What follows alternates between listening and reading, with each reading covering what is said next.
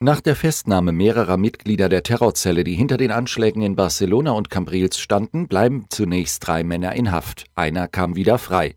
Die Gerichtsunterlagen des Falls zeigen, die Zelle hatte weit Größeres in Barcelona vor. Zwei der mutmaßlichen Mitglieder der Terrorzelle identifizierten den toten Imam Is Sati als Drahtzieher. Er habe ursprünglich Sprengstoffanschläge auf Sehenswürdigkeiten in Barcelona geplant und auch vorgehabt, sich selbst dabei zu töten. Die übrigen drei behaupteten zum Teil nichts mit den Plänen der Gruppe zu tun gehabt zu haben. Die Ermittlungen laufen weiter. Die Verhandlungen über den Verkauf von Air Berlin scheinen auf die Zielgerade zu gehen. Eine Woche nach dem Insolvenzantrag beraten heute erstmals die Gläubiger über den Verkauf der Fluggesellschaft. Noch ist unklar, ob dabei auch schon Entscheidungen zu erwarten sind. Die Süddeutsche berichtete bereits in einer ersten Sitzung solle der Gläubigerausschuss die Aufspaltung des Unternehmens beschließen.